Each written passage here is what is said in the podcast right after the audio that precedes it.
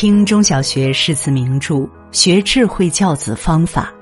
这里是中学生听书。今天和大家分享的文章是：华为又招二百零一万年薪天才少年，家庭背景曝光。网友，原来这才是他优秀的真相。近日，华为再招二百零一万年薪天才少年的消息再次走红。今年入选的两位人才均来自华中科技大学。电信学院的应届博士毕业生廖明辉，拿到了华为天才计划的最高档，年薪一百八十二到二百零一万。计算机学院的本科毕业生吴敏言，年薪也超过百万元。看到这样的消息，网友的态度很统一：羡慕、嫉妒。我一辈子也赚不到一百万，这让我想起第一年天才少年计划获得者左鹏飞的故事。他出身于湖北随州的一个普通农民家庭，虽然家境一般，但父母非常重视他的教育。左鹏飞自己也很刻苦学习，本科考入了华中科技大学计算机专业，本科毕业后因成绩优异，获得了直博资格。在左鹏飞自己看来，自己并非天赋异禀，而是坚信一分耕耘一分收获，高度自律践行自己的计划，用别人打游戏的时间泡在了实验室，让网友们纷纷感慨：知识改变年薪，文化改变命运。是啊，所有的逆袭都是源于别人的高度自律以及他们的拼尽全力。正如白岩松所说：“孩子，除了上学，真的是没有其他的路能走。考试不是唯一的路，却是最公平的那条路。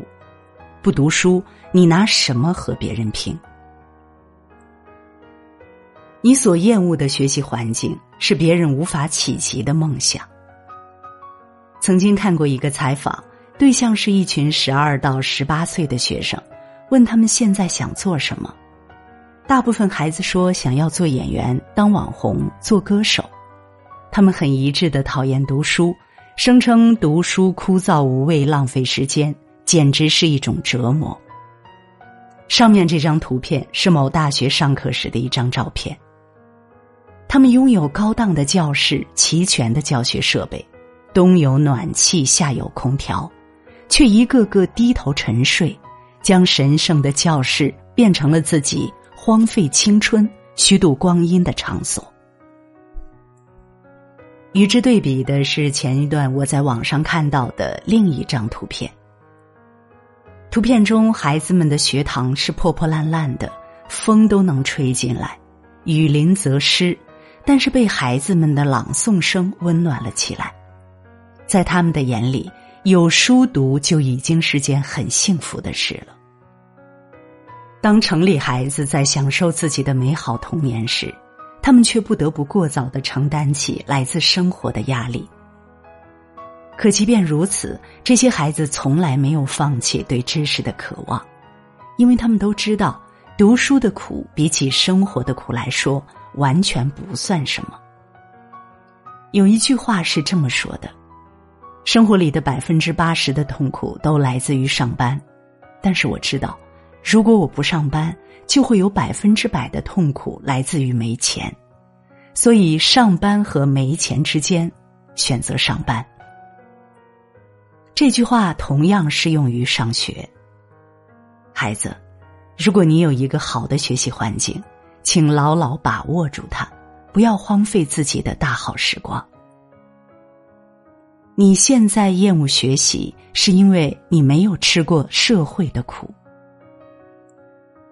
孩子，我知道读书很苦，十年寒窗苦读，每天两点一线的生活的确枯燥无味，但是跟生活的苦相比，学习真的轻松多了。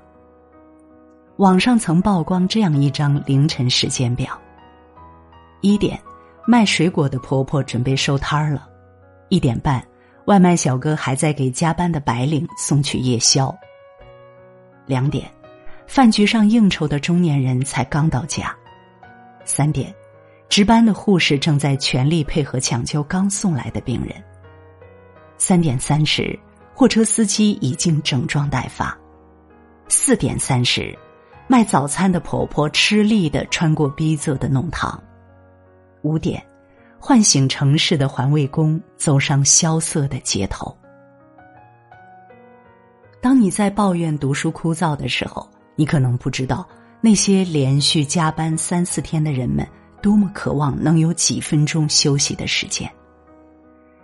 当你在抱怨教室无聊的时候，你可能不知道烈日炎炎下被晒得几乎晕倒的工人多想能有一处纳凉的场所。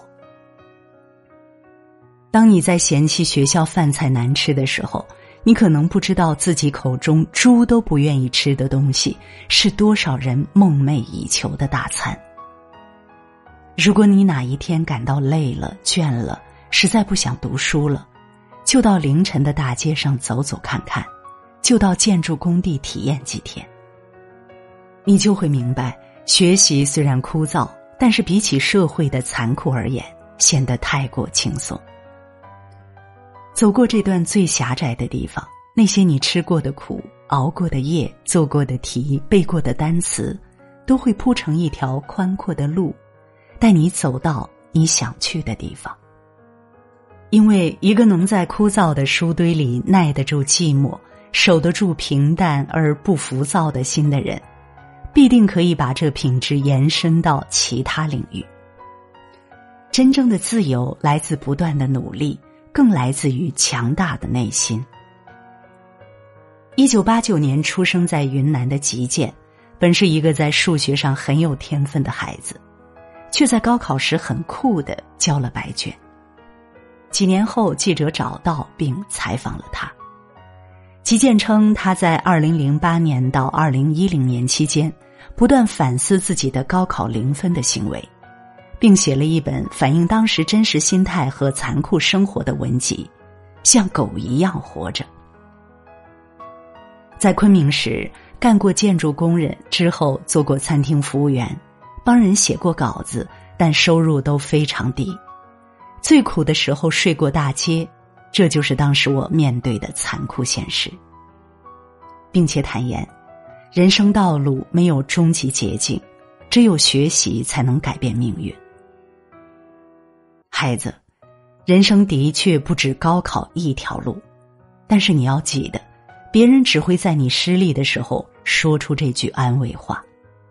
人生道路千千万，但是读书绝对是最简单的那一条。试想一下，比起半夜还在为了生存奔波，当初那个在明亮的灯光下毫无后顾之忧的学习的你，是多么的幸运。孩子，别抱怨读书苦，那是你看世界的路。为什么要读书？我曾经也有过这样的疑问。小时候生在农村，村头有一家茶馆，那时候的人们没有什么娱乐方式，农闲时节，村子里的人们往往都会聚在这间茶馆，喝喝茶，打打牌，聊聊天，小日子过得悠然自得。有一次。村里的老人在茶馆给我们讲朱元璋的故事，说道：“朱元璋三十六岁称帝。当时我正好在看一本历史书籍，上面明明白白的写着，朱元璋从起兵到称帝一共用了十六年，称帝时四十岁。慈祥的三爷爷一下子变了脸，仿佛权威受到了挑战。我说三十六岁就是三十六岁。”你个小毛孩懂什么？那时候我不禁怀疑，读书到底有什么用？书上得到的知识不会被赞同，好像也用不到生活中去。人与人之间的对话用不着知乎者也。晚上爸爸回来和我说：“小子，你说的对，朱元璋是四十岁称帝。”那为什么你刚刚不和他们说？你整天让我读书，读书有什么用啊？不是读书没用，是你现在所处的环境还用不到书上的知识。但是你要相信，当你到达一定的层次后，这些你读过的书就是你的资本。如果你想证明自己是对的，想证明读书是有用的，那么你就该努力的爬到那个层次。父亲和我说的话，我一直记在脑海里。人的一生很长，我们会遇到起伏，也会遇到不公，但努力读书就是最公平的事情。哪怕不能保证你富贵滔天，却也可以让你在生活中少一点跌跌撞撞。你吃够了读书的苦，生活就有可能对你网开一面，指出一条更好走的路。读的书多了，你会发现，以前从未注意过的大千世界竟然如此鲜活。手机屏幕之外，自有一番万水千山。读的书多了，你会发现，在无涯的知识海洋面前，再大的烦恼也只是沧海一粟。读书是为了让你成为一个有温度、懂情趣、会思考的人。读书是为了让你在跌宕起伏的生活中，拥有处变不惊的内心，让你在面对重重困难时，拥有翻越他们的勇气。宝剑锋从磨砺来，梅花香自苦寒来。人生道路千千万。但是读书绝对是最简单的那一条。只要你走过这段最狭窄的地方，那些你吃过的苦、熬过的夜、做过的题、背过的单词，都会铺成一条宽阔的路，带你走到你想去的地方。夜晚的星星不会问为何这么晚还有人在赶路，时光不会辜负任何一个努力生活的人。好好努力，用心对待世界，用心对待每一件事情，不管是读书、是工作、是生活。如此，世界也会用心准备给你的回报。孔子曾说：“人无远虑，必有近忧。”做人眼光要放长远，不能只贪一时的安逸，让内心的懒惰控制你的生活。点亮再看。愿所有孩子都能珍惜读书的时光，不负韶华，乘风破浪，勇往直前。如果你喜欢今天的文章，别忘了在文末点一个再看，也欢迎您留言并转发。中学生听书的朋友们，明天同一时间我们不见不散。